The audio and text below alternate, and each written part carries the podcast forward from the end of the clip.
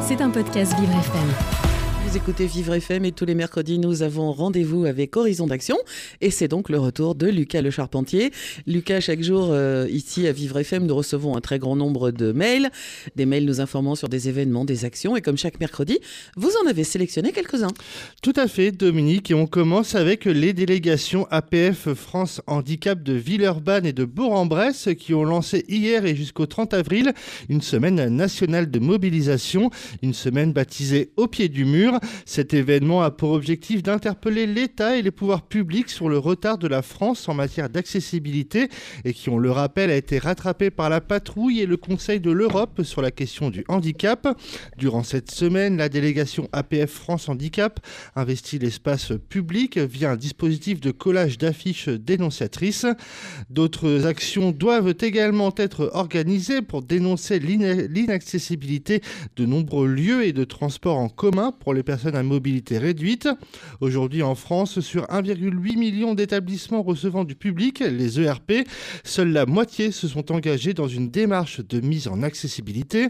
Et puis Dominique, hein, la question de l'accessibilité revêt un caractère d'urgence absolue puisque la France, comme chacun sait, accueillera les Jeux paralympiques l'an prochain. Une question qui avait d'ailleurs été soulevée par Stéphane Troussel, le président du département de la Seine-Saint-Denis, au micro de Frédéric Cloteau, notre directeur, et notamment celle de l'accessibilité du métro parisien. C'était le 20 avril dernier. La situation des transports et la situation des transports pour les Jeux euh, est avec les questions de sécurité, le point euh, d'alerte rouge. Ça doit être, euh, dans les 500 jours qui nous restent, le sujet de mobilisation exceptionnelle. Donc il ne faut pas raconter d'histoire. Les lignes de métro, l'ensemble du réseau de métro ne sera pas accessible d'ici d'ici les Jeux. C'est une réalité. Ah oui, Lucas, on s'intéresse maintenant à Unibone, une start-up qui allie style et handisport.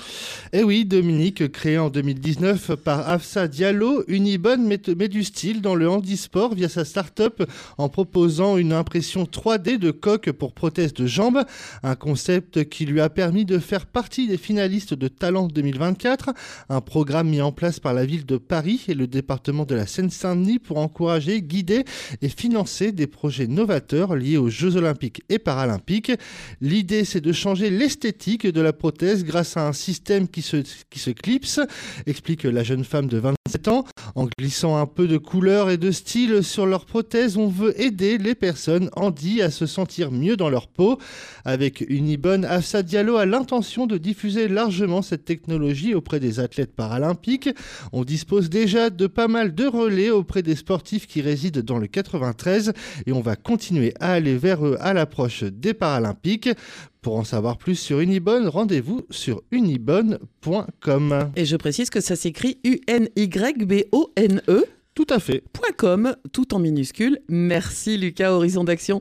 C'est tous les mercredis sur Vivre FM. C'était un podcast Vivre FM. Si vous avez apprécié ce programme, n'hésitez pas à vous abonner.